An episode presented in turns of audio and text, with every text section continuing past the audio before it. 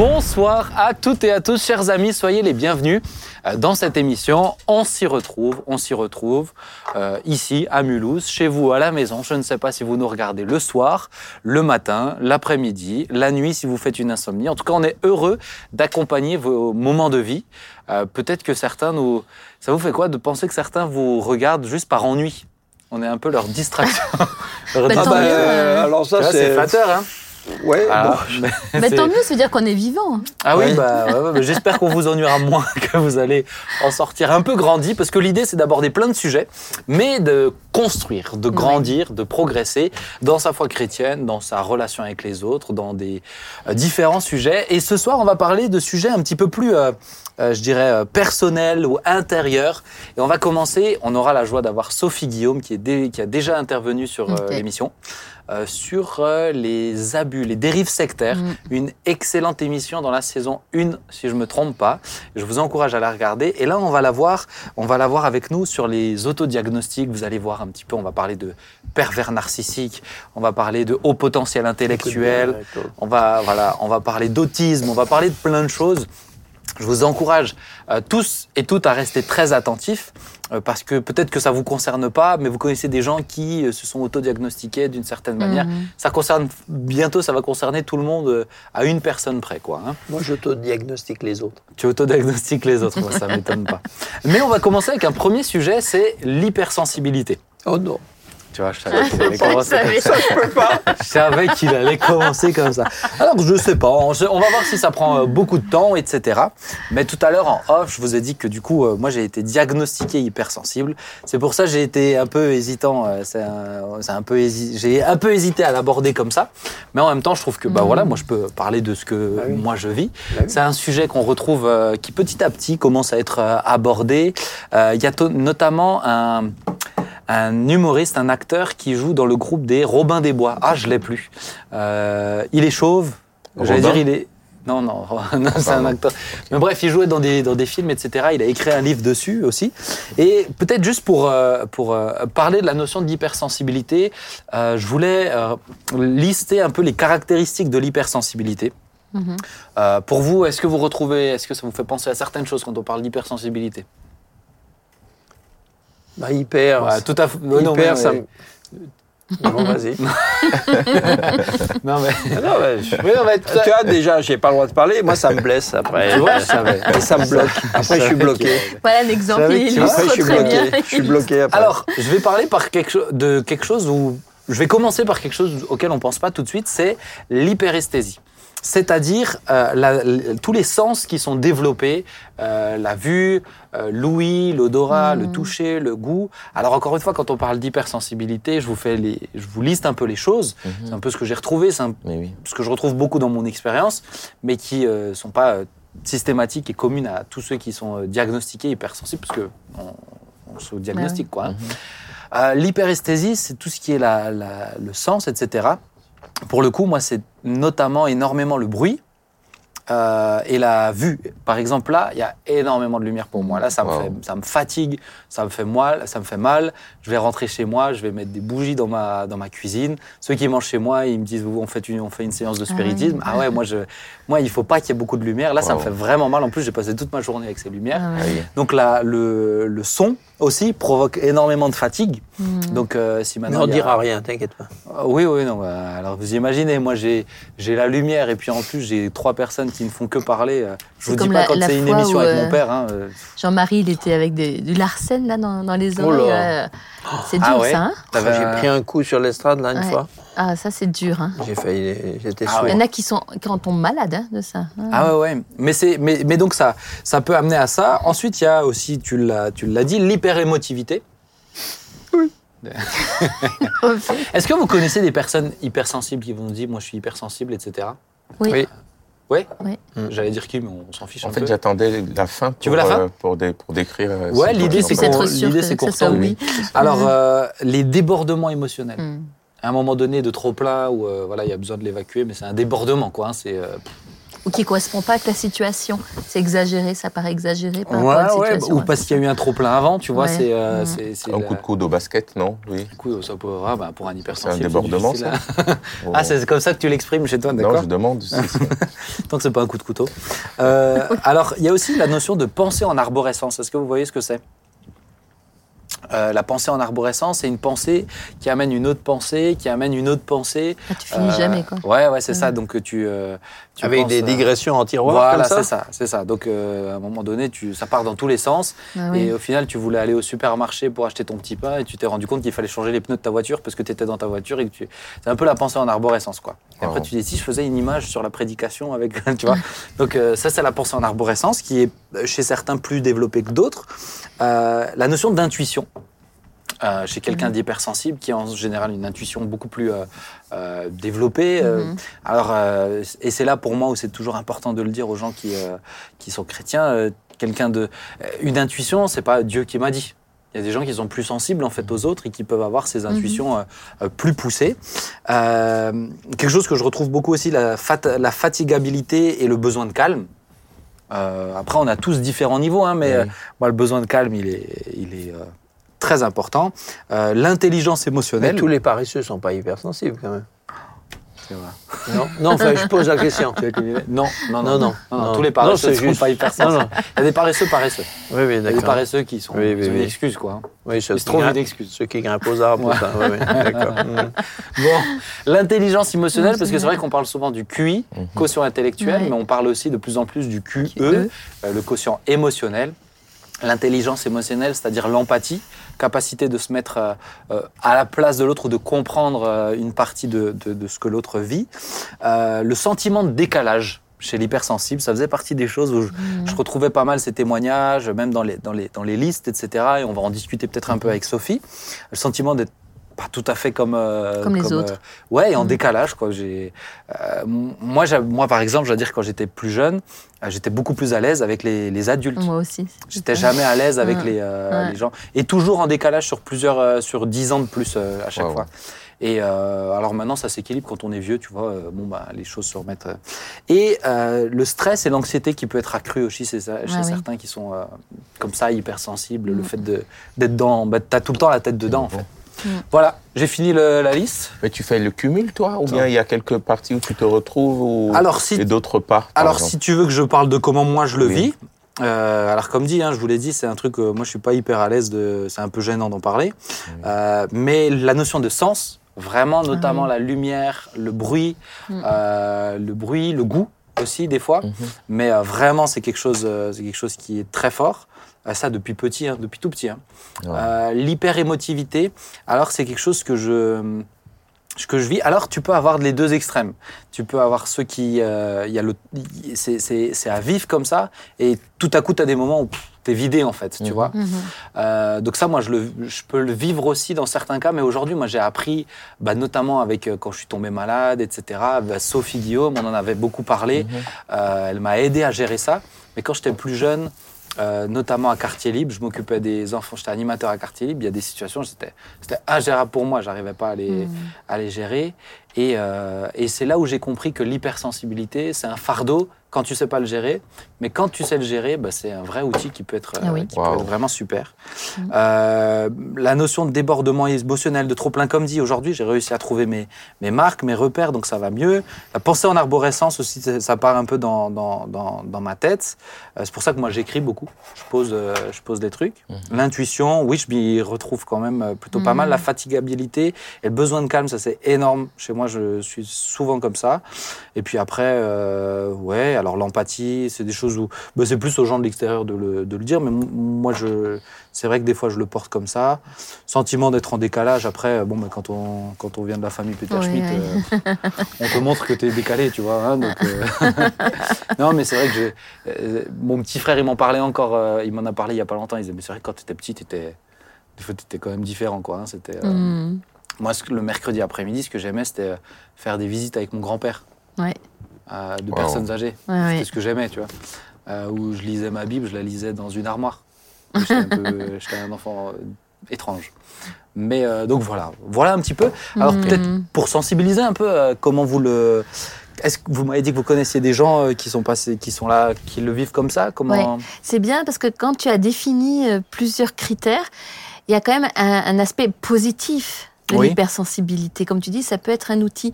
Mais les personnes qui sont autour, nous, l'hypersensibilité, tout de suite, on pense que c'est négatif. On pense, on pense aux gens qui sont euh, non, Extrême dans les émotions. Ouais, ouais, extrême aux pleureuses quoi. Oui. Ouais, C'est un peu ouais, ça quoi. ça. Oui, ça fait. euh, Je pense qu'on on, on le voit surtout à travers l'hyperémotivité. C'est Oui. ça. C'est souvent ramené uniquement à ça. Souvent. ouais. Mais euh, vous, chacun d'entre vous m'avait dit que vous connaissez des gens aussi qui sont. euh, Hmm. Oui, ouais. Non, Claude, t'as dit non. toi Ah, moi, je viens de découvrir, moi, je te connais. donc, Mais euh, t'avais déjà, t'avais, euh, t'avais déjà entendu parler de ça ou pas? Oui, de l'hypersensibilité, mais dans ce cadre-là, un peu de ah, euh, si je dis ça, il va voilà. Tu tu tu tu, tu connais pas la réaction de l'autre, l'imprévisibi- l'imprévisibilité. L'imprévisibilité. Mais, mais du coup, des fois, ça amène, tu vois, à des, euh, à des discussions qui peuvent être un peu. euh, Regarde, il y a pas longtemps, là, j'avais eu des, des gens qui sont venus à la maison. Eh ben, regarde, il y a Camille qui est dans la, Ouais. qui est dans la pièce ici, euh, qui nous regarde en off. Elle était à la maison avec, euh, avec des gens et j'ai, moi, je voulais qu'on allume des bougies, etc., parce que j'avais mal. Et donc, forcément, c'est, oh, il, il nous met dans le noir, on voit rien. En plus, je voulais qu'on mange une raclette, donc c'était compliqué, tu vois. Voilà. Mais, mais à un moment donné, je leur ai dit, mais les gars, vraiment, j'ai mal. C'est, euh, Ouais, c'est- ouais. Ça me fait mal, tu vois. Euh, et c'est des fois ce décalage-là, tu vois. Mm. C'est un peu, pour moi, il y a aussi un côté un peu, je dois dire, euh, un peu frustrant. faut accepter, tu vois, des fois d'être. euh, L'émotion, tu l'exprimes pas forcément, Mhm. mais tu la, tu la reçois. Et des fois, de la gérer, euh, tu vois, des fois, des fois, je me saoule moi-même, je dois dire, tu vois. Hmm. Encore toi, Ça, arrives à pas. Tu vois, je Mais, mais c'est vrai que pour les proches, ça peut faire. Ben, on- quand on connaît mais après la personne, on comprend mieux. Mais sinon, on a l'impression que la personne est hyper fragile, quoi. Oui. Ouais, ouais. Et bon, on se dit, il faut qu'on s'adapte parce que. Mais où c'est pas. Encore une fois, pour moi, l'hypersensibilité, c'est un truc que tu dois apprendre à le gérer. Hmm.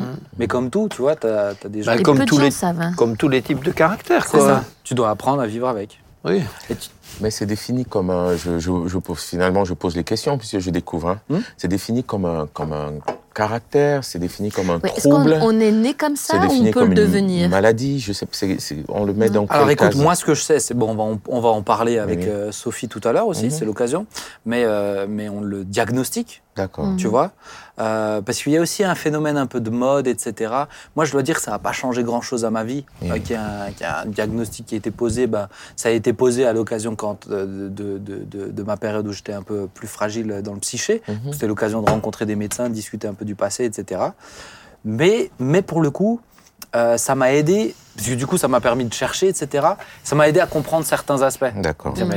Ah, mais c'est pour ça que je suis en décalage comme ça, en fait. C'est de, de rien que de comprendre que tout le monde, tu vois, moi, ça m'a aidé à comprendre que tout le monde ne, comp- ne, ne perçoit pas les choses de la même manière. Mm. Wow. Tu vois, c'est un truc qui était. euh, euh, moi, je viens d'une famille où il y a énormément de vannes, donc j'ai appris à en donner, etc. Mais quand j'étais enfant, c'était Dur. c'est toujours difficile, hein, Ouais. mais enfin c'est toujours euh, c'est difficile pour les gens certains Ouais, qui euh, C'est dur. ouais, c'était Mm. très très dur, tu vois, ça Mm. m'a ça m'a amené à des pensées de suicide, etc. Donc Oui. euh, euh, parce qu'il y, a- il y avait un impact direct, tu vois. Euh, on me disait un truc tout de suite, ça me ça me marquait ou c'était. Alors là, c'est le côté hyper émotivité, Mhm. mais euh, mais je dois dire ce sentiment de décalage en- entre générations, de pas Mhm. avoir l'impression de pas me comp- de pas comprendre et du coup d'être un peu le, je vais le dire comme ça, d'être un peu le gâchiant. Tu vois, je vais, Mhm. excusez-moi un peu du terme un peu trivial, mais c'était oui. un peu ce sentiment-là, tu vois. Mais une fois que tu acceptes, que tu comprends Oui. et que tu arrives à le gérer, bon, bah, c'est beaucoup plus simple, tu vois. Ensuite, les... N'est-ce pas une caractéristique souvent de gens qui se disent artistes aussi?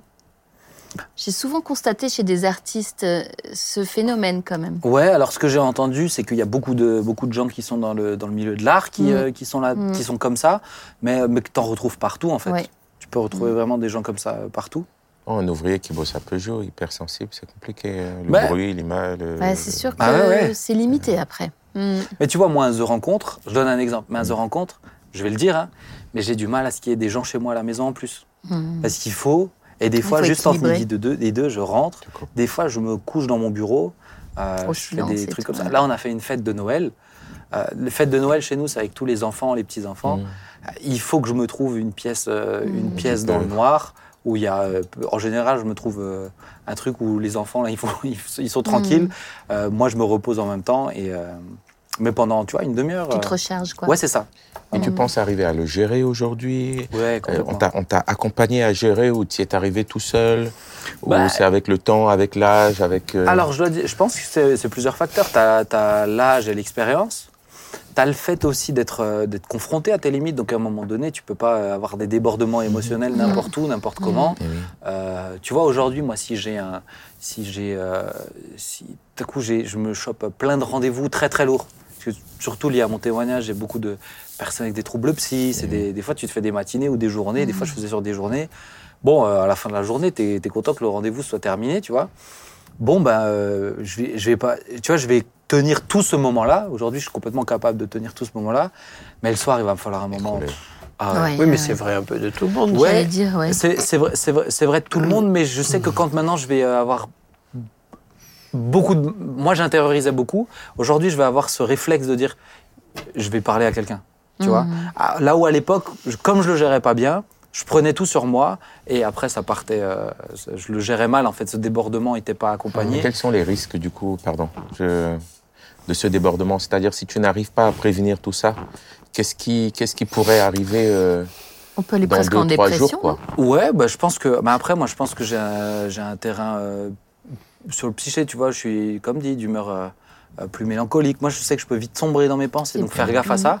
Mais c'est. euh, ouais. et Mhm. puis, euh, on avait fait une émission, euh, je sais pas si tu t'en rappelles, euh, puisqu'on l'a enregistré aujourd'hui, donc tu devrais t'en rappeler, euh, sur les relations toxiques, tu vois. Notion de codépendance, etc. Euh, moi, je me rappelle quand j'étais animateur quartier libre, j'étais jeune, hein, j'avais 14, 15 ans, tu vois, donc euh, tu sais pas gérer tout ça. Il faut faire attention. Parce que sinon, ça peut t'en- t'entraîner, je pense, dans des, dans des mauvaises relations. Ah ouais. Mhm. Après, Sophie, je pense, peut en parler mieux aussi. Mais c'est, pour moi, c'est des, traits de caractère. Aujourd'hui, je loue Dieu pour ça. Mais oui. Je loue. Dieu parce que, parce que vraiment, c'est euh, c'est pas du Ouais, tout ça une peut être tare. une force. hein. Ah bah, Mhm. dans moi, ce que je fais, Mhm. t'imagines, c'est trop, c'est super. Comme l'intuition, ça, pratique, c'est quand même chouette. Ça m'est arrivé Ouais. des fois de, de, de, de- ou même souvent, ça m'arrive de discuter mes, mes, mes trois minutes avec la personne. Je peux, Tu sens. tu sens Mm. quoi. Tu sens, ou même, je dis, mais si c'est pas déjà passé ça et ça dans. dans- Ah ouais, comment tu sais tu... Et je peux pas. Alors, peut-être c'est Dieu qui me l'a. J'en sais rien, tu vois, mais je crois qu'il y a une notion d'intuition aussi, vraiment. Ouais, tu vois, qui ouais, est- ouais. En tout cas, intelligence émotionnelle que moi je reconnais là. Parce que l'une des premières fois où je suis venu là, on s'y retrouve.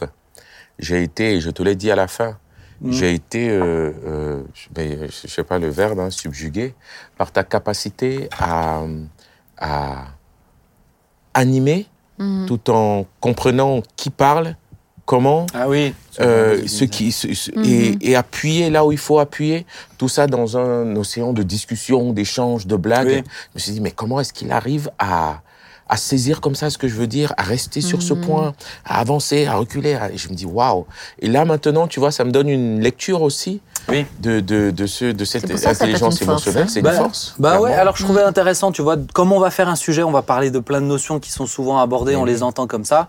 Bah, je trouve intéressant de la souligner, Mhm. mais encore une fois, honnêtement, moi j'ai veillé à ce qu'il n'y ait aucun de ma famille sur cette émission. Parce que pour moi, c'est pas.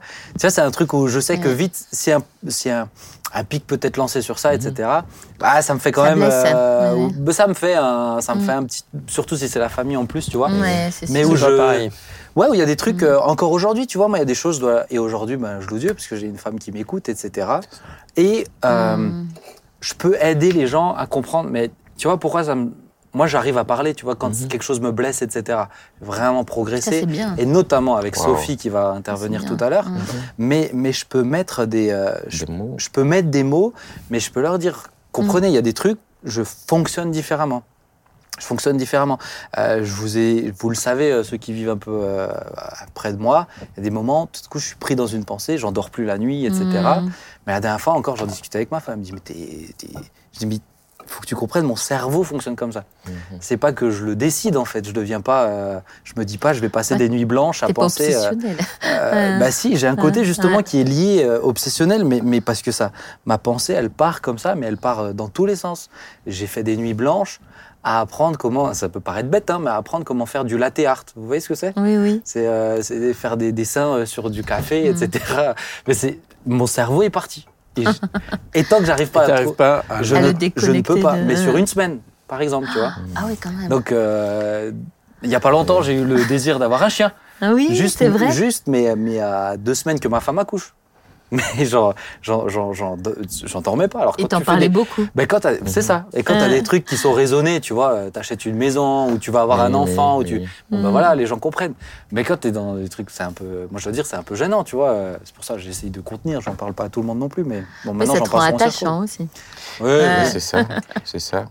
Tu vois, c'est très bien parce que pour, pour ceux qui sont là-dedans et qui t'écoutent, il, euh, tu, tu, juste ta présence là, ton rôle, ta Mhm. place, valorise ce, ça vrai. montre que tu cette, ouais, euh, voilà, cette réalité-là, non pas comme une tare ou comme une Mhm. faiblesse ou pas, mais aussi comme une, comme une, comme une richesse. Oui, vous Mhm. pouvez être un, hypersensible et, et animé. On, on s'y retrouve. Envoyez vos CV. Oui, envoyez vos CV.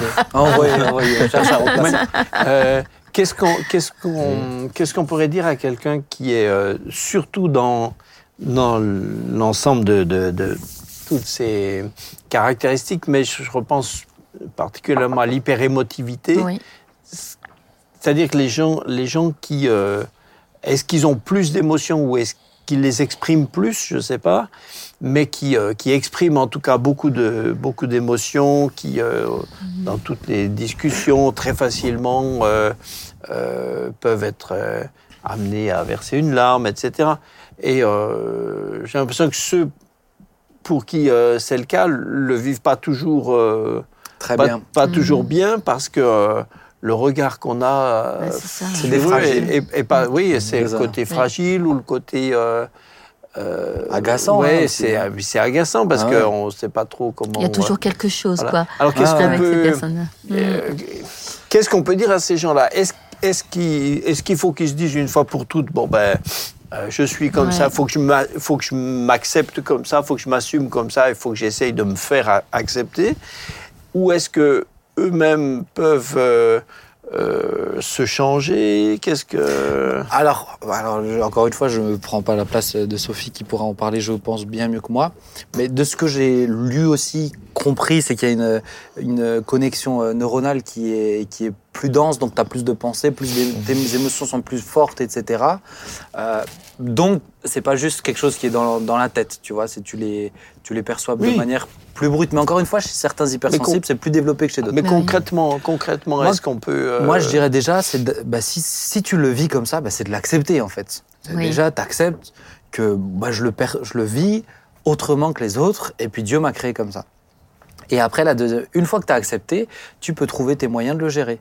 C'est-à-dire, par exemple, pour moi, euh, je me suis interdit euh, de, d'uniquement intérioriser.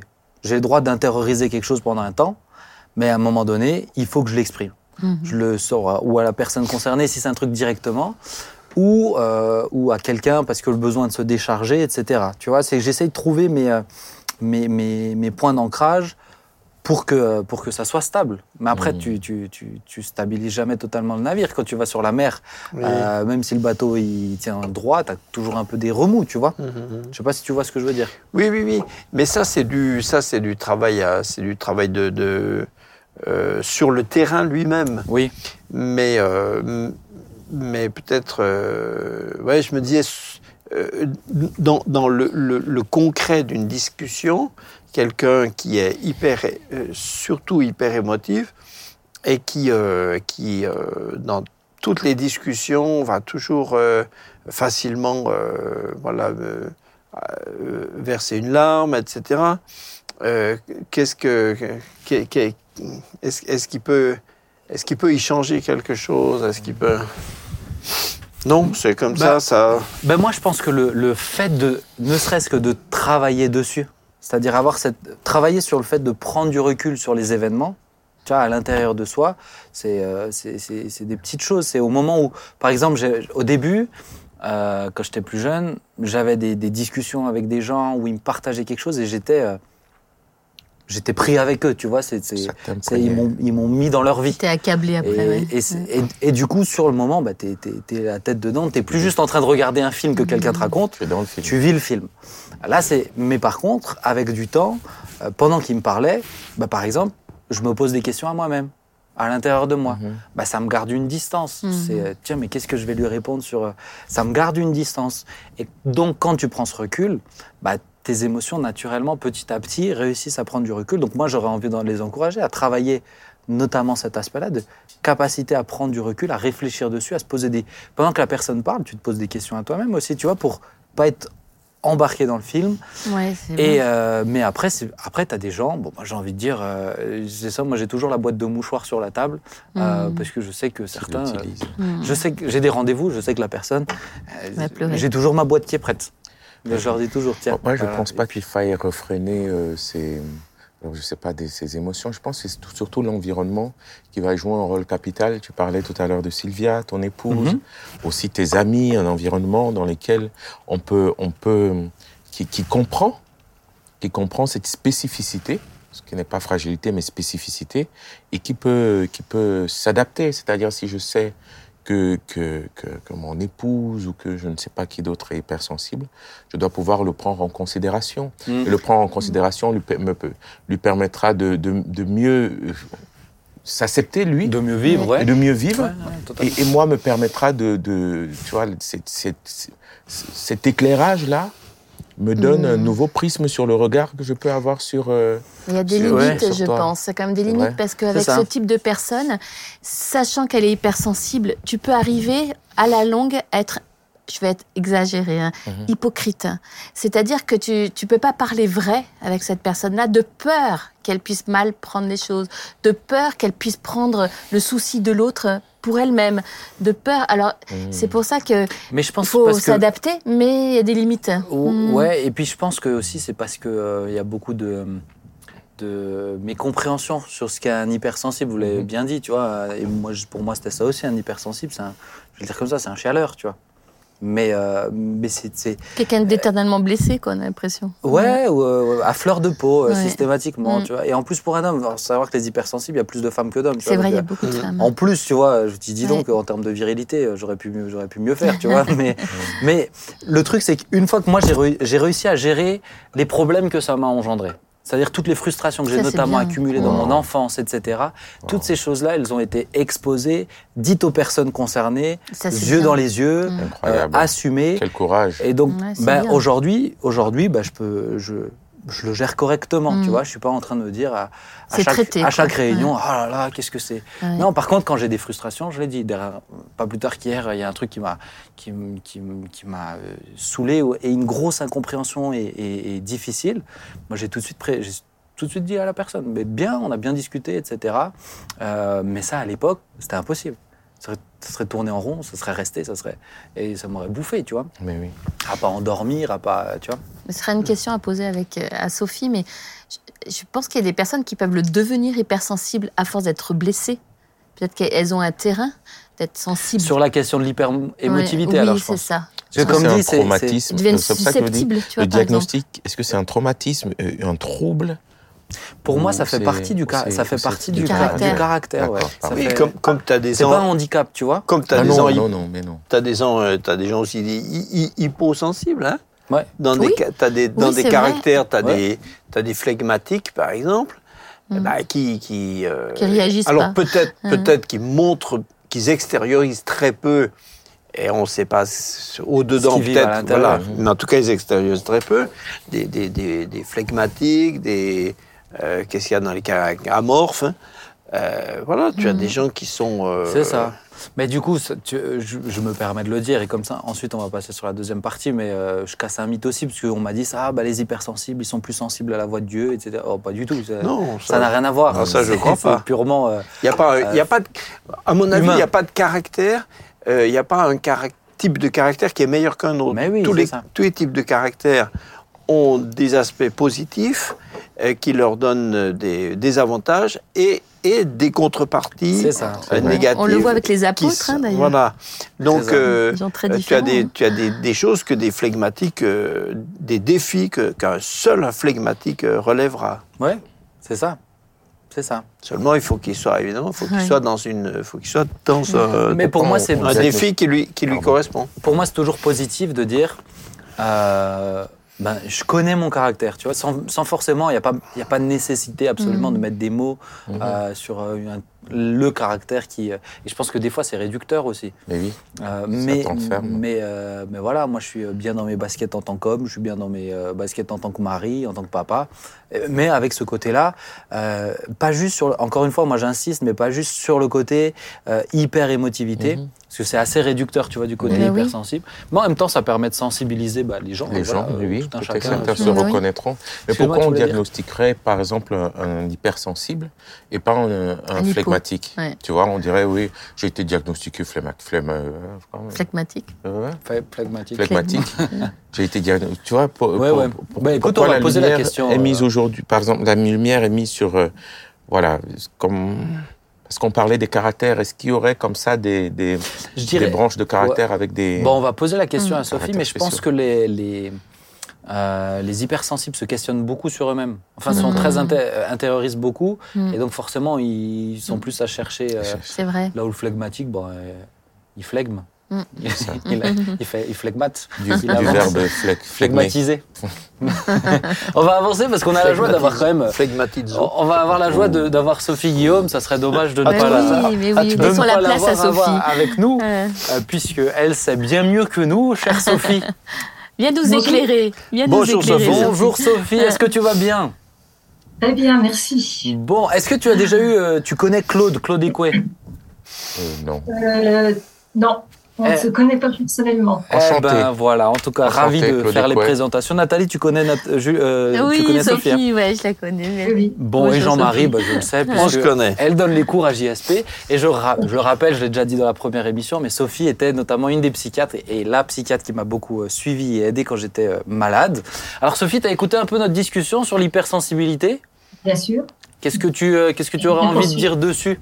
Ça t'a be- beaucoup fait rire, peut-être Ben, alors, euh, comme vous l'avez dit, euh, c'est un trait, hein, c'est euh, une signature, une, c'est pas une pathologie. Je pense que, comme tu l'as dit, Benjamin, je pense que lorsqu'on on t'a donné le diagnostic, ça t'a aidé à mieux te comprendre et donc faire de, cette, de ce trait, de cette signature, peut-être quelque chose de, de- de- on peut en faire une richesse et travailler peut-être sur euh, ses fragilités, mais en faire quelque chose de particulièrement euh, riche. Moi, je parlerais, euh, moi j'aime bien ce concept de haut poten- haut, euh, l'HPE, haut potentiel émotionnel, On, euh, de l'intelligence émotionnelle, ça permet euh, à la personne, si elle en est pourvue, euh, de euh, avoir de l'empathie et euh, de d'avoir cette intelligence interpersonnelle et intrapersonnelle, cette capacité effectivement de s'interroger, mais de comprendre l'autre et de l'accompagner dans Hmm. Mm. dans, dans ces difficultés.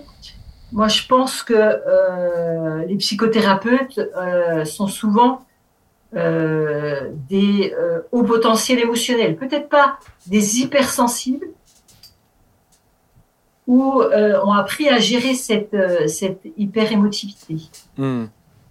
Euh, voilà, il faut quand même euh, savoir que euh, dans les enquêtes montrent que 30% des personnes sont hypersensibles. Ouais. C'est-à-dire que 70% sont neutres et euh, 30% c'est pas c'est pas anodin, c'est Ah hein, Ah assez fréquent. Et euh, parce on voit bien d'ailleurs chez les enfants, euh, il y a quelque chose euh, d'inné. Moi, j'ai deux petites filles, une de 4, de 3 ans. Il y en a une qui est très, euh, toujours joyeuse, euh, très positive, et il y en a une et qui a cette hypersensibilité qui fait que, alors, on aurait une tendance à, à, à, effectivement, elle, elle pleure peut-être plus facilement, elle perçoit les choses et, et euh, euh, les choses différemment. Mais euh, je pense que si on la, on l'accompagne euh, en la rassurant, en l'apaisant, la sécurisant, eh bien, je pense que sa grande sensibilité va être une véritable richesse Mm. euh, pour, euh, pour accompagner peut-être d'autres ou, ou je sais pas, ça sera peut-être une musicienne. euh, Ouais. mais il faut, vra- il faut vraiment le considérer comme euh, quelque chose qui euh, doit apprendre à, à être peut-être dompté, maîtrisé et, et- et- et devenir euh, une véritable capacité euh, Mhm. propre. C'est ça, c'est ça, ouais. Mhm. Tu, vous- je vous avais dit, elle le dit mieux que nous. Donc, euh, hein. bon, merci Sophie. Euh, Peut-être, je me permets juste cette question parce qu'on me l'a posée aussi, mais est-ce qu'on peut euh, diagnostiquer un enfant? D'hyper hypersensible, faire un, un- un- un diagnostic, mettre ce mot-là aussi ou pas? Moi, je, je pense à une situation en particulier.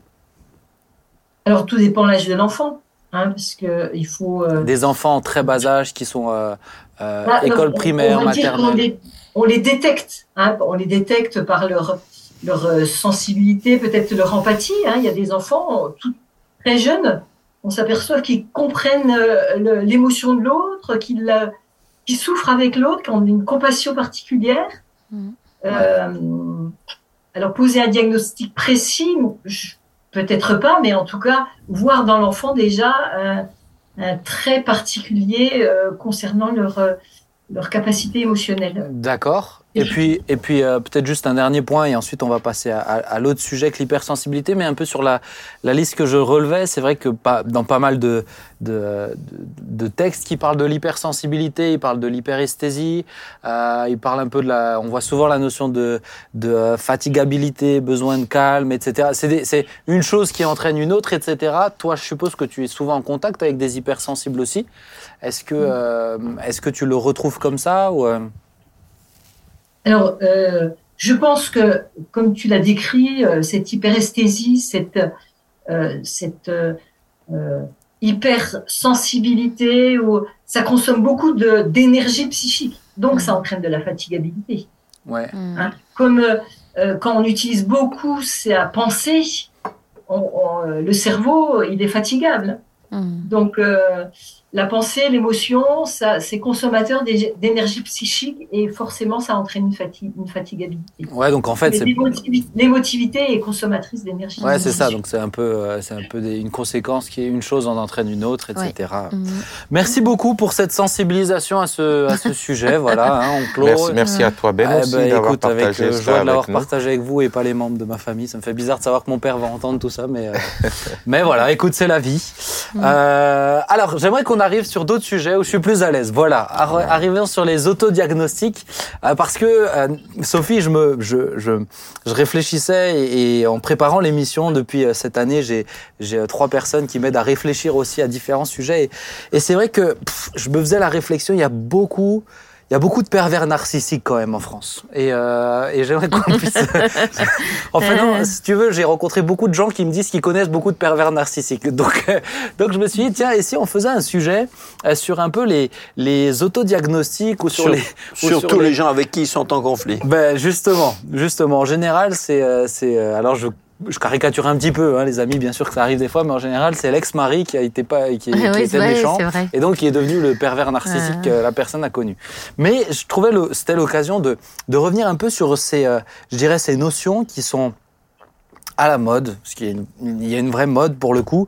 Euh, je me suis noté et j'ai fait une petite liste, Sophie, euh, pervers narcissique. Oh, L'idée, c'est que tu nous définisses un peu chaque terme et ensuite on, on revient sur la notion d'autodiagnostic, mais pervers narcissique, euh, TDAH, euh, HPI, donc les, potentiels, les hauts potentiels intellectuels. Euh, les TDAH, Sophie, tu me, tu me corriges, hein, mais c'est les troubles, du, c'est les troubles De la, de l'attention, hein, ceux-là. Hein. Les déficits de l'attention avec, avec ou sans hyperactivité. Avec ou sans hyperactivité, c'est ça. Euh, alors j'ai j'ai mis aussi dedans parce qu'il y a une, pour le coup, il y a une vraie tendance sur euh, TikTok euh, de l'autisme et particulièrement Asperger. Et euh, il y a une vraie tendance avec euh, avec des, euh, des hashtags qui font des millions de vues, etc. de d'autodiagnostic sur l'autisme et particulièrement l'au- l'autisme Asperger. Euh, je me suis noté aussi, alors c'est quand même un peu différent, mais les troubles 10. Euh, je discutais avec certaines personnes, euh, notamment des profs, et ils disent ah, aujourd'hui dans les écoles, tout le monde, tous les enfants, ils ont des troubles 10. Dyslexi- dyslexiques, dysorthographiques, dysphoniques, dys, euh, dys ceci, dys cela, euh, dysfonctionnels. Et alors, je te l'ai, je te, je crois que je te l'avais pas envoyé, mais c'est vrai que je me, c'est vrai qu'on l'entend beaucoup aussi, c'est les zèbres.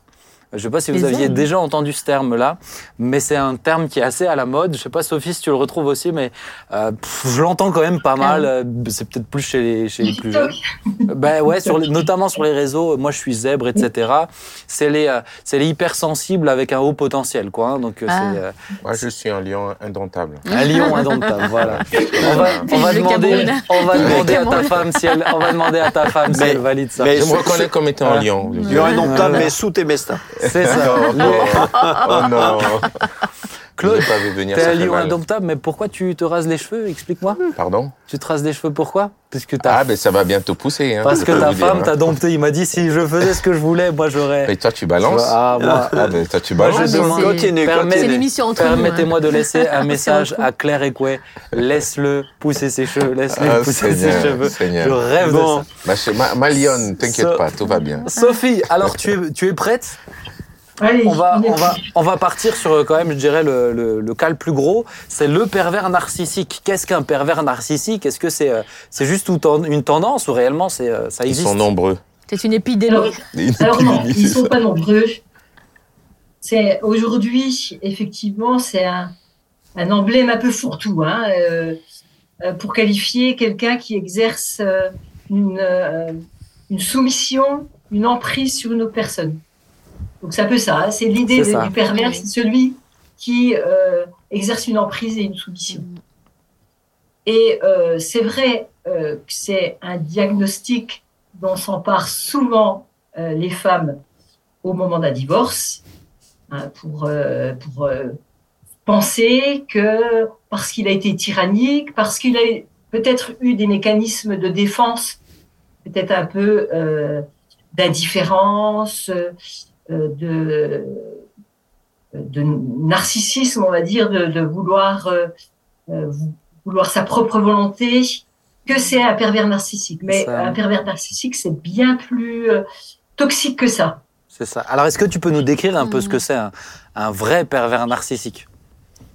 Ben, en tout cas, le pervers narcissique, alors, il y a deux mots dans pervers narcissique. Il y a narcissique, donc quelqu'un qui pense être su- supérieur, hein, ce qu'on appelle le mégalo, hein, qui Ouais. pense qu'il est au-dessus des autres, mais qui a besoin d'une proie pour euh, soumettre euh, donc la personne et, et utiliser sa proie pour nourrir son moi Hmm.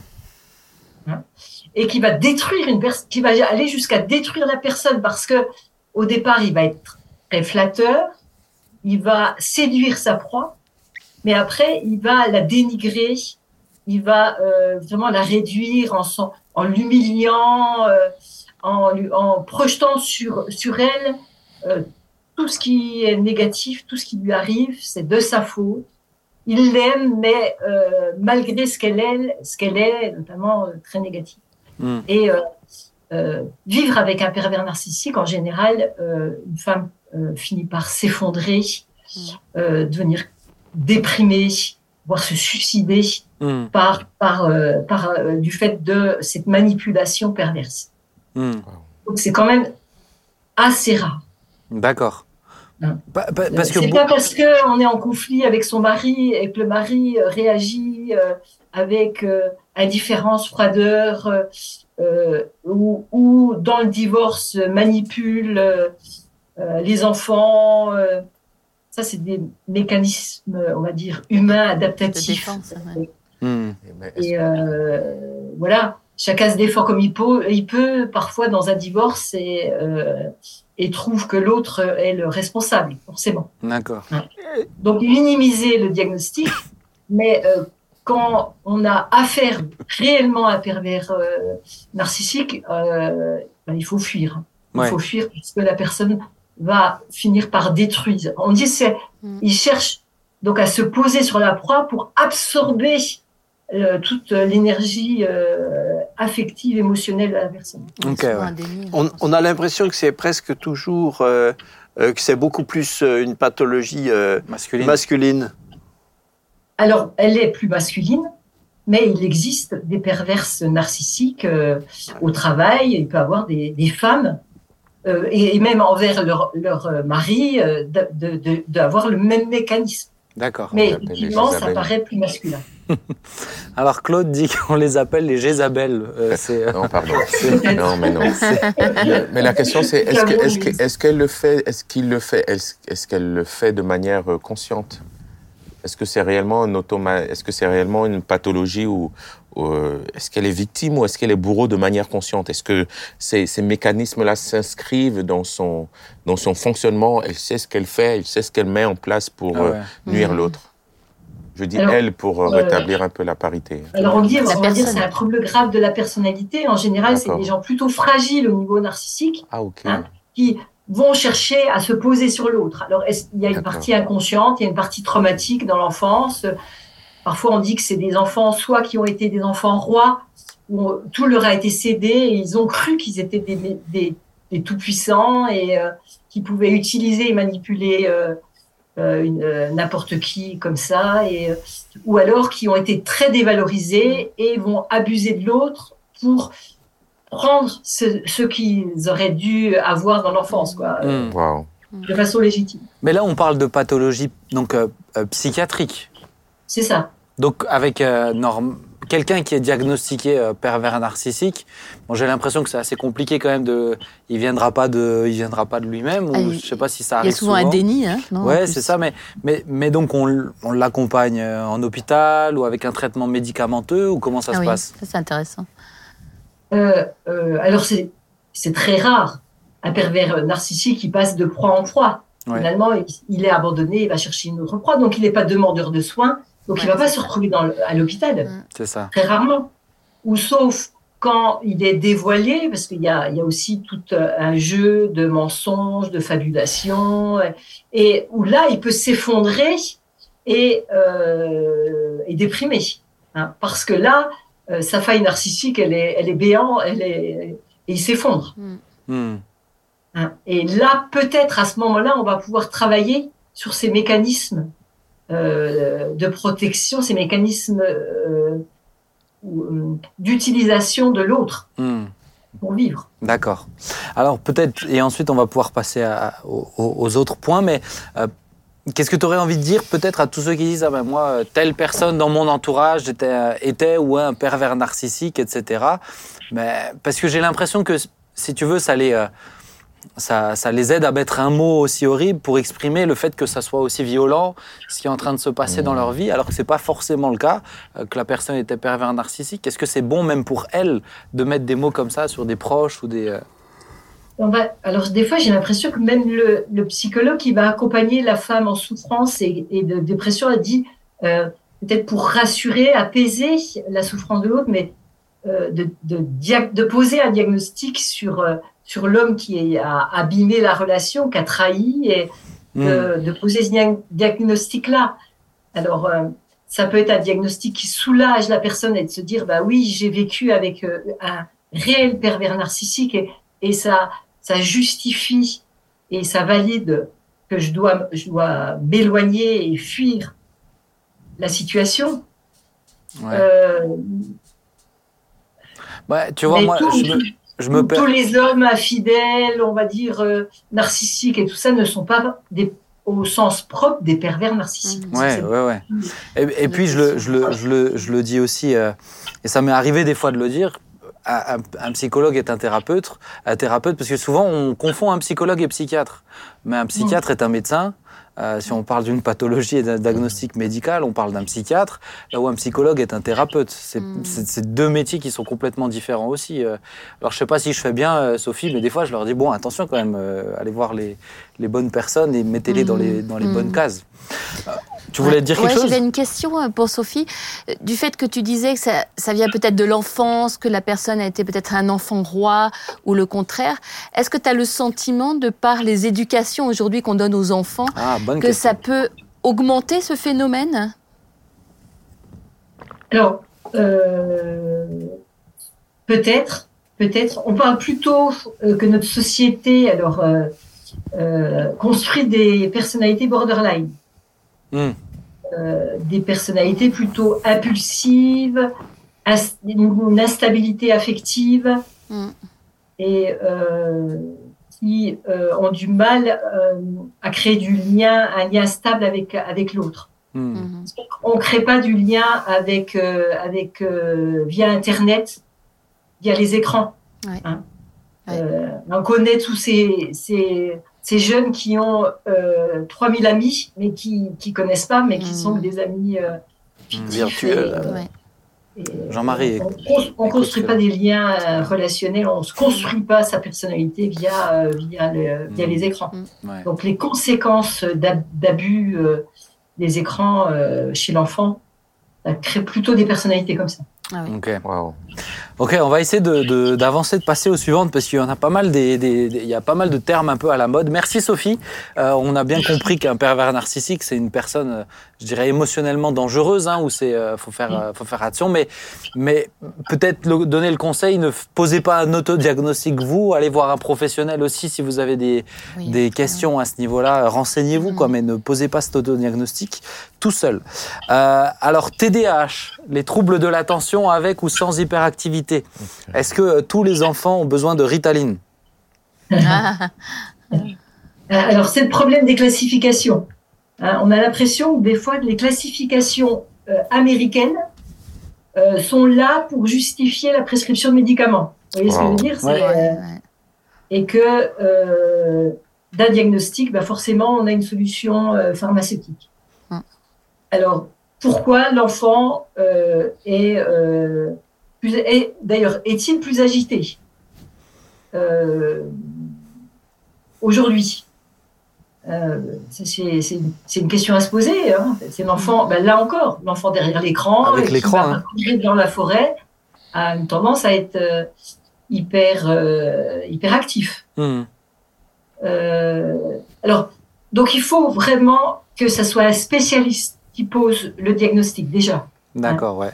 Comme le déficit de l'attention avec hyperactivité, c'est un trouble euh, qui nécessite un diagnostic précis. Parce qu'un enfant peut être agité ou avoir des troubles de l'attention pour beaucoup de, pour beaucoup de causes. Hmm. Si euh, il y a, y a euh, une famille où il y a des, beaucoup de problèmes internes, où les parents se disputent sans arrêt, où on l'oublie un peu et on le laisse derrière son écran, ou peut-être qu'il est lui-même en souffrance, euh, son agitation montre peut-être qu'il a peut-être de la dépression, de l'angoisse, et plutôt que de le mettre dans un fourre-tout de troubles de déficit de l'attention. ouais. Alors, qui sont les spécialistes qui peuvent diagnostiquer? Ah, Les pédopsychiatres. Que- Uniquement les pédopsychiatres? La pédopsychiatre et psychologue de l'enfant. D'accord, ouais. Ok. Oui, mais c'est un ensemble de spécialistes, médecins et psychologues, Ouais. qui vont euh, poser ce diagnostic. Alors j'en profite parce qu'on est en train de parler de, de l'enfance et de l'école pour euh, intégrer à ce moment-là les, les troubles 10. J'avais des, profs- des amis profs qui me disaient mais aujourd'hui euh, tous les parents ils viennent me voir en me disant mon fils il est euh, dysorthographique c'est pour ça qu'il a du mal à rendre les devoirs à temps ou dysphonique ou dys. euh, Est-ce que euh, voilà qu'est-ce qu'on peut dire à ce niveau-là? Qu'est-ce que c'est Qu'est-ce que sont ces troubles? Qui les qui diagnostiquent normalement etc. Alors, le TDAH est parfois mis dans les 10, parce que c'est un dysfonctionnement du, euh, du comportement. Ok. Euh, donc les 10, qu'est-ce que ça veut dire? Effectivement, c'est euh, les troubles qui sont... c'est un trouble. Le cerveau, il se développe. Hein, il n'est pas, on dit qu'il il se développe jusqu'à euh, 20 ans. Euh, donc, Et ensuite il sombre. Non. Ensuite il dé... et ensuite, il régresse. Ensuite, Non, il régresse. il est bien Il pas organisé. Il est bien organisé. Il affine son fonctionnement. Ah d'accord. Il n'y a pas besoin de le regarder, Bah, Ben. justement, Il n'y a pas Jean-Marie besoin de était le en face de moi, là, je voyais niveau Regarde de d'ailleurs, s'il te plaît. Il peut créer des, des nouveaux réseaux jusqu'à 80 ans. C'est- Ah, quand Ah, ah, approches, écoute hein. bien, T'y écoute, approches, hein, écoute. Rassurant. Donc, euh, dysfonctionnement. Donc, le cerveau donc, se développe et normalement, au niveau de la cognition, la cognition, c'est analyser l'information. Le cerveau, il perçoit des informations, il euh, les analyse et il va les utiliser à travers le langage, à travers euh, le comportement, l'écriture. euh, donc, si le cerveau a des difficultés d'analyse, de perception de l'information, eh bien, on va, tra- euh, on va avoir des troubles, on va dire, cognitifs, comportementaux, qui va entraîner des problèmes 10. Alors, dysphasie des troubles du langage, dyspraxie des troubles du comportement, euh, dysgraphie, comme tu l'as dit, les troubles de l'écriture. Donc, il y, a, toutes sortes de 10. Mhm.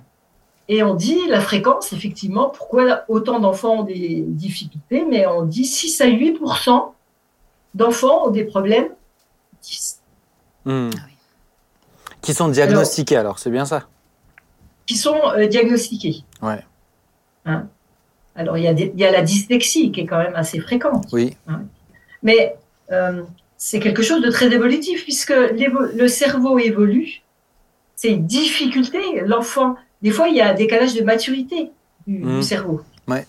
Euh, Il y a un enfant qui peut avoir une dyslexie euh, parce que son, son, son cerveau est en cours de maturation et, et, et ça va euh, évoluer favorablement euh, une ou deux, deux années, euh, deux années plus tard. Est-ce qu'il y a forcément besoin d'un accompagnement, d'un accompagnement, ou est-ce que ça, se- ça se résout de lui-même, de, de En soi tout cas, à l'école, je, je pense que les, les, euh, euh, les institutrices s'aperçoivent vite des difficultés. Aujourd'hui, euh, on détecte facilement les problèmes. Je pense que c'est c'est une bonne chose parce que si un enfant peut bénéficier d'un accompa- un accompagnement euh, très tôt, euh, ça peut l'aider aussi. Mhm. Plutôt que, vous savez, des fois, on, dit- on laissait les gens, peut-être 10, derrière, la- au fond de la classe. Ouais. Et puis euh, finalement, euh, de cette difficulté, il en faisait un handicap, et puis il en faisait une déficience intellectuelle, alors qu'il n'y a pas de déficience intellectuelle euh, à proprement dit, Oui. puisque c'est très spécifique. C'est une difficulté de la cognition, mais qui est dans un domaine bien spécifique. Mais oui. Ouais. Donc ça serait dommage de pas le stimuler sur toutes les capacités restantes, et puis de l'accompagner dans cette Mhm. difficulté bien particulière qui peut euh, s'améliorer avec une prise en charge adaptée. Ok, merci beaucoup. On arrive à. Alors, ça nous semble peut-être euh, moins compréhensible que, que je parle d'un effet aussi de, de mode, mais vraiment particulièrement en préparant l'émission, je me suis vraiment rendu compte sur les réseaux et sur TikTok qu'il y, a y un effet de mode d'autodiagnostic de l'autisme et particulièrement Asperger. Donc, je trouve que c'est important de pouvoir le, le, le, le définir, Mhm. le redéfinir. Euh, qu'est-ce que c'est l'autisme et qu'est-ce que c'est euh, qu'est-ce que c'est quoi un Asperger? Mhm. Alors, je- pense que déjà, c'est important, euh, le- euh, les, les, euh, les films euh, ont beaucoup, aujourd'hui on voit beaucoup de films avec euh, des, euh, des personnes atteintes euh, euh, de- d'Asperger. C'est vrai. Et euh, les gens s'identifient, du coup, à ce, ce diagnostic en disant Ah, bah tiens, euh, moi aussi, peut-être que j'ai euh, ce mode de relation. Et, euh, donc, euh, le problème, euh, alors, autant des tests diagnostiques que euh, des concepts qui sont euh, employés à tort et à travers font que les gens euh, vont vite se poser sur le diagnostic, s'approprier le diagnostic trop vite. On Oui. est d'accord? Ouais. Hein? Parce que c'est comme si, euh, c'est comme je dis pour un, un symptôme, euh, j'ai de la fièvre, donc j'ai la grippe. Ben non, on est d'accord, la fièvre, c'est multiples euh, causes. Bah oui. Et c'est pas parce que j'ai peut-être un élément d'un diagnostic que euh, j'ai le diagnostic complet. Donc, euh, faut vraiment relativiser, faire attention euh, au, au diagnostic et surtout sur Internet. Hein, en cas de question, on pose un diagnostic, ça, j'y crois pas du tout. C'est ça, on, on se détecte pas Asperger en allant sur un quiz sur Google, quoi. Ah oui. C'est ça, on est d'accord. Ok. Donc, pour l'autisme en particulier, donc là encore, c'est un, comme les, là, le 10, c'était quelque chose de très spécifique dans un domaine particulier, un langage, écriture, comportement. L'autisme, c'est plus global. C'est un Mhm. trouble. Donc, euh, alors d'ailleurs, on parle d'autisme, on parle plus de spectre au- autistique, un trouble du spectre autistique, parce que euh, les, euh, les tableaux sont très variés. d'un enfant à l'autre et en fonction de la diversité des symptômes, de l'intensité des symptômes. Donc, on ne peut pas faire un diagnostic très restreint. Oui. Hein. Donc, l'autisme, c'est un trouble du comportement et de la communication qui est, là encore, neurodéveloppemental, c'est-à-dire que le développement du cerveau a été freiné et la communication et le, comportement a, été euh, donc malmené. Le développement de la communication, des interactions sociales. Mhm. Donc l'autiste interagit avec l'autre de façon différente D'accord. parce que son système de perception de l'information, d'an- d'analyse de, d'information, lui est un peu spécifique. Il est euh, pas le même que, euh, on va dire, la de la normalité du, on va dire, du neurotypique, de quelqu'un qui, qui n'a pas de trouble de cet ordre-là. D'accord. Donc, l'autisme, effectivement, diversité de symptômes, diversité euh, donc euh, de tableaux. Ça entraîne forcément des troubles de la personnalité parce que c'est pas facile de percevoir les choses de sa propre façon et euh, de pas comprendre que l'autre n'interagit pas de la même façon que, que soi. Mhm. Donc euh, souvent, ça, ça, ça, la- ils ont une perte d'estime de soi aussi, de confiance en eux-mêmes. Et, avec l'autisme, c'est avec ou sans déficience intellectuelle. hein. Il y a des autistes qui ont un problème de déficience intellectuelle, donc euh, ça, ça va vraiment entraver leur communication à l'autre, le raisonnement, l'apprentissage. Et dans le syndrome d'Asperger, qu'est-ce qui est spécifique chez eux, c'est qu'il n'y a pas de déficience intellectuelle et pas de trouble de langage. Chez l'autiste, si. D'accord. Asperger, donc il communique, il, interagit de façon spécifique, il décode les situations de la vie quotidienne à sa façon. Donc le diagnostic, c'est difficulté dans les relations sociales, difficulté dans les émotions. Il a une particularité de communication. Euh, il ne comprend pas, par exemple, le sens figuré. Hein, il, va, prendre tout au sens propre. Donc, euh, c'est, hein, il faut, faut en avoir conscience. Euh, chez lui, le détail prime sur le global. Donc, euh, ils ont une capacité particulière, justement, on a l'impression qu'ils sont hyper intelligents dans un domaine particulier, euh, parce que c'est très, très développé dans un domaine euh, qui- particulier, et il va viser plus le détail que une vision globale. Ok. Et donc ça, c'est un diagnostic fait par un, là encore une fois, c'est fou de le- devoir le préciser, mais c'est fait par un professionnel, quoi. Ah oui, oui, oui, parce que euh, tu vois, il y a un ensemble de critères Ouais.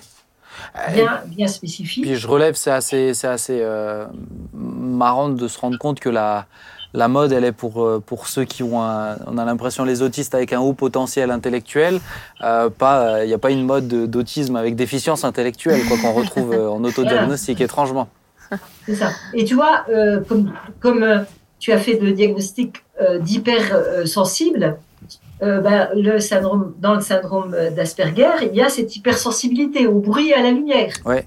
Donc, si on le prend, on va dire, ah ben tiens, je suis peut-être Asperger, mais finalement, si je prends dans les diagnostics d'hypersensible, ben, je suis plutôt hypersensible. Oui, oui. Donc, c'est là où la personne, si elle n'est pas professionnelle, elle va euh, se mettre un ensemble de diagnostics. Euh, puisque je suis hypersensible au bruit, je rentre dans les plusieurs critères. Oui, c'est ça. Il faut le spécialiste et pas d'autodiagnostic. C'est ça. Je termine avec cette- cet aspect-là et après on va, on, on va se rapprocher vraiment de la fin de l'émission. Ça fait déjà une, un peu plus d'une heure qu'on est ensemble.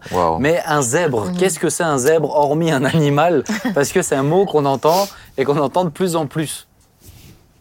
Alors, euh, moi, je l'ai lu dans, dans, dans le haut potentiel intellectuel, dans le HPI. Ouais, c'est ça. Alors moi, de ce que je creusais, c'est- justement ces gens qui sont hypersensibles et haut potentiel intellectuel, euh, en, en sachant que le haut potentiel intellectuel, c'est vrai qu'on l'a on l'a pas abordé. Excuse-moi, je l'ai je l'ai euh, je l'ai sauté sur la liste. Mais un haut potentiel intellectuel, c'est quelqu'un qui a c'est c'est une question de quotient intellectuel aussi, si j'ai bien compris, c'est ça?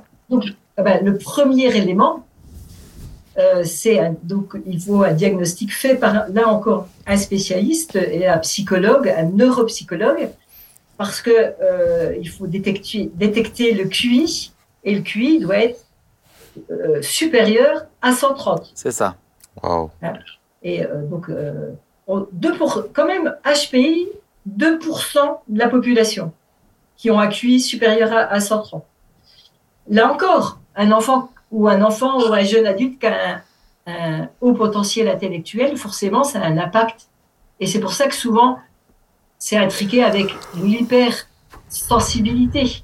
Parce qu'il faut, faut gérer ce décalage de maturité, Mm. son décalage de compréhension. Euh, et euh, donc, il y a une intrication souvent des deux, des deux diagnostics. Hmm, Ouais. Ok. Ça vous intéresse Moi, ça m'intéresse. euh, J'aime bien ce. Mhm. Euh, merci Claude. Je vois que tu. Pardon T'es en fin de- t'es en fin de journée, toi. Moi, je trouve ça extrêmement intéressant. Alors, peut-être, j'aimerais poser une question de fond euh, pour, pour arriver sur la conclusion de l'émission. Pourquoi, euh, pourquoi les gens ont tellement besoin de, de se mettre dans des cases? Est-ce que c'est pour se rassurer? Moi, j'ai l'impression que ça rassure les gens, en fait, euh, de, de se mettre dans des cases comme ça. Quelle est un peu ton interprétation? Pourquoi il y a autant d'autodiagnostics Euh, écoute, je pense que, bon, déjà, s'il y a des gens qui souffrent, ils ont envie de se comprendre, s'analyser, de voir euh, pourquoi, euh, euh, pourquoi ils, raisonnent, ils raisonnent de cette façon-là. Euh, Est-ce que tout le monde raisonne de la même façon? Euh, Si je suis hypersensible, alors, pas tant chercher la cause, mais pouvoir se comprendre et euh, s'accepter. Hein, Mhm. c'est une, une sorte d'acceptation et, et d'adaptation. J'ai besoin de m'adapter à l'autre avec ma différence ou peut-être sa différence. Ouais. Hein, Aujourd'hui, on est dans une société où euh, on va, euh, une, une société où on doit accepter les différences. Donc, euh, je pense qu'il faut déjà se connaître soi-même. Je pense que les gens ont, ont beaucoup de quêtes identitaires, de toute façon. Hein. Ouais. De chercher qui ils sont et où ils vont, pourquoi, quel est le sens de la vie. Euh, Je pense que euh, euh, je pense qu'il y a une quête réellement euh, de, en lien avec des pertes de valeur. Notre, Ouais. notre société ne répond plus euh, à, à- à, à- au sens de la vie, aux, aux valeurs qui étaient inébranlables dans notre société. Donc, je pense que ça a mis les gens face à leur à leurs propres quêtes, à leurs propres interrogations, et puis ça, c'est, ça peut être très anxiogène. Oui, j'ai j'ai un peu l'impression aussi qu'il y a une dévalorisation de la- de l'expert, du médecin, Mhm. euh, du psychiatre. Euh, on voit chez les jeunes, ah oui, mais de toute façon, euh, les psychiatres, ils me croient jamais. Euh, je vous dis que je suis Asperger, euh, ben, les psychiatres l'ont pas dit, mais c'est parce qu'ils me croient pas, ils ont fait le test rapidement. Il y a un peu une déval- dévalorisation et, et la parole de l'expert, elle vaut, et ça, on, le retrouve, je, trouve, je dirais, dans notre société. Hein, ça arrivait pendant le, pendant le Covid, on entendait des, des interviews de médecins parler, et juste à côté de lui, c'était monsieur, la, monsieur, monsieur Lambda qui est dans le Cantal et qui parle de comment lui a vécu le, le, le- le Covid, etc. Est-ce que tu as ce sentiment-là, d'où le fait de la recrudescence de- d'autodiagnostic ou euh, comment tu vois la chose, comment tu perçois? Euh, Je suis tout à fait d'accord avec toi qu'il y a, il y a une perte de confiance dans l'expertise. Mhm. Après, je- euh, et euh, bon, de toute façon, il manque, il manque aussi beaucoup de, de- de spécialistes aujourd'hui. Alors, les spécialistes sont aussi surmenés, donc ont peut-être moins le temps d'écoute nécessaire pour poser le bon Ils sont diagnostic. hypersensibles. Et, euh, et les gens, euh, ils ont, euh, parfois, les gens ne prennent plus le temps de se Oui. poser pour, pour, hein, pour aller voir la- le spécialiste. Pour, euh, on a l'impression que Google est notre grand docteur qui répond à tout. C'est ça, ouais, c'est ça, ouais. Comme la téléconsultation aujourd'hui, c'est bon. Alors c'est pratique, euh, euh, c'est ça, c'est c'est facilitant parce qu'il y a, il y, a, il y a une réelle absence de, de médecin, mais c'est pas le face à face avec euh, avec le, la- le, le- le spécialiste et puis qui va venir euh, s'approcher au plus près de, de, de ton vécu et de ta souffrance et de ton Mhm. ressenti. Et puis Google est gratuit. hein. Oui, Ouais, c'est c'est ça. c'est vrai. Il faut le préciser aussi, c'est juste. Oui, c'est juste. Claude, tu voulais intervenir? Oui, j'avais, j'avais deux éléments. Un concernant ta, ta, ta question, qui me renvoyait à, à un des, des, une des conséquences de la postmodernité, hein, l'individualisation de la, de la société. C'est moi, moi, moi. On n'appartient plus à aucun corps, à aucun groupe. Ouais. On ne se définit plus à travers euh, quelques corps possibles. On se définit à travers mon ressenti, euh, ma personne, mon identité, ma recherche, me connaître. Et, et cette question de sens là fait qu'aujourd'hui euh, on, on se pose plus de questions qu'on ne s'est posé avant. Avant, euh, voilà, je, on se définissait par la par une appartenance à. C'est juste. Et, euh, et, et aujourd'hui, on, on trouve, euh, oui, ces, ces, ces réalités-là qui font que chacun se, euh, chacun veut, veut, veut se, pour donner du sens, a besoin de trouver une Ouais. identité à travers quelque chose finalement de. C'est juste, hein. de, de- Oui, c'est une angoisse, une angoisse existentielle. hein.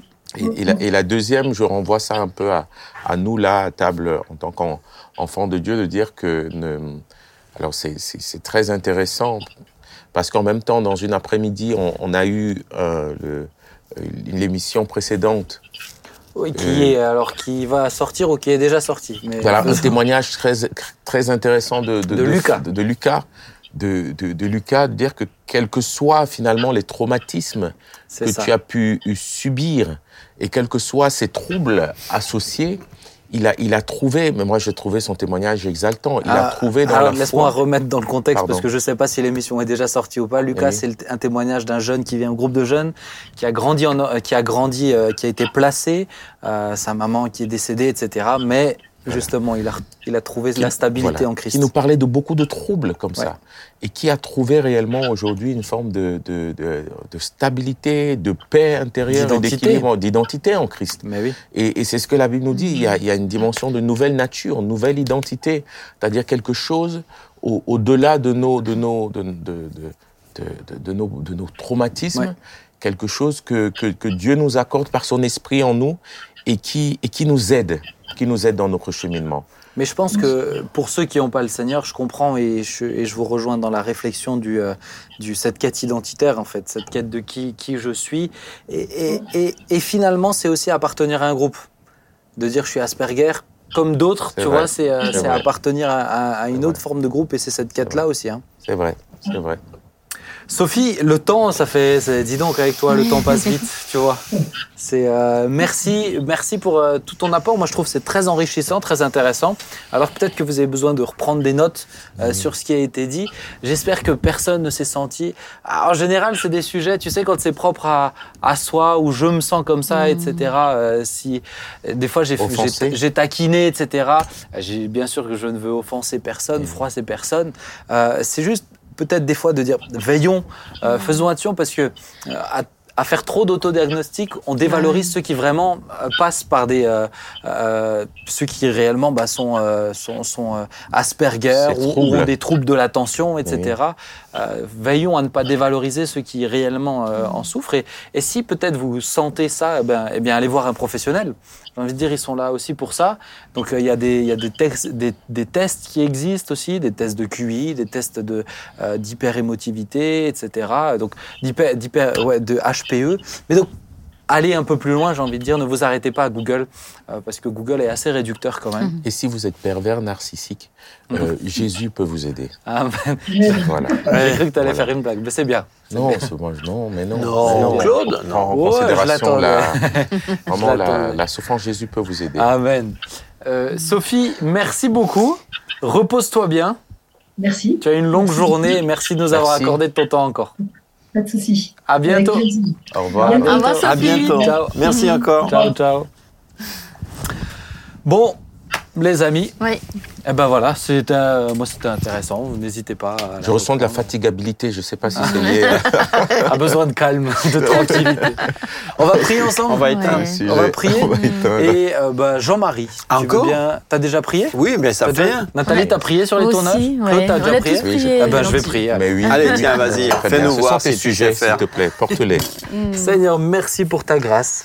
Merci pour ton soutien parce que nous sommes en toi. Et comme l'a dit Claude, Seigneur, au-dessus de quelques do- diagnostics qu'ils soient, Seigneur, l'essentiel, c'est de te connaître, Amen. Seigneur, et d'avoir son identité en toi. Amen. Et je veux vraiment te louer et te remercier parce que tu nous as tous fait de manière euh, particulière, unique et belle comme nous sommes. Seigneur, c'est toi qui nous as créés euh, dans le physique, mais également dans le caractère. Et je te prie, Seigneur, que chaque personne qui nous écoute et peut-être qui lutte avec un aspect de son caractère puisse s'accepter comme il est. Seigneur, c'est toi qui l'as créé ainsi.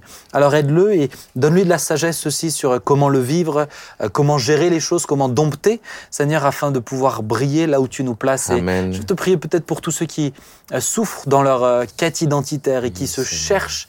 Seigneur, aide-les à te rencontrer avant quoi que ce soit d'autre. Merci, Merci parce que tu es fidèle, merci parce que tu es présent, et merci parce que, euh, oui, nous sommes un corps, nous sommes pas juste nous, l'individu, mais nous sommes une seule et même famille, nous sommes nous tous qui t'aimons, Seigneur. Alors je te loue et je te remercie. Bénis Sophie euh, pour le temps qu'elle a consacré, renouvelle ses forces et donne-lui beaucoup de sagesse pour tout ce qu'elle doit porter. Nous te le demandons. Merci, Papa. Amen. Amen. Amen. Amen. Amen. Merci à Amen. vous trois. Merci à Que Dieu chacun. Merci vous Ben. bénisse. Eh bien, de rien. Et rendez-vous, chers amis, vendredi prochain pour une nouvelle émission. On s'y retrouve. On ne va pas s'arrêter en si bon chemin. À très bientôt. À Ciao. bientôt. À bientôt. À bientôt.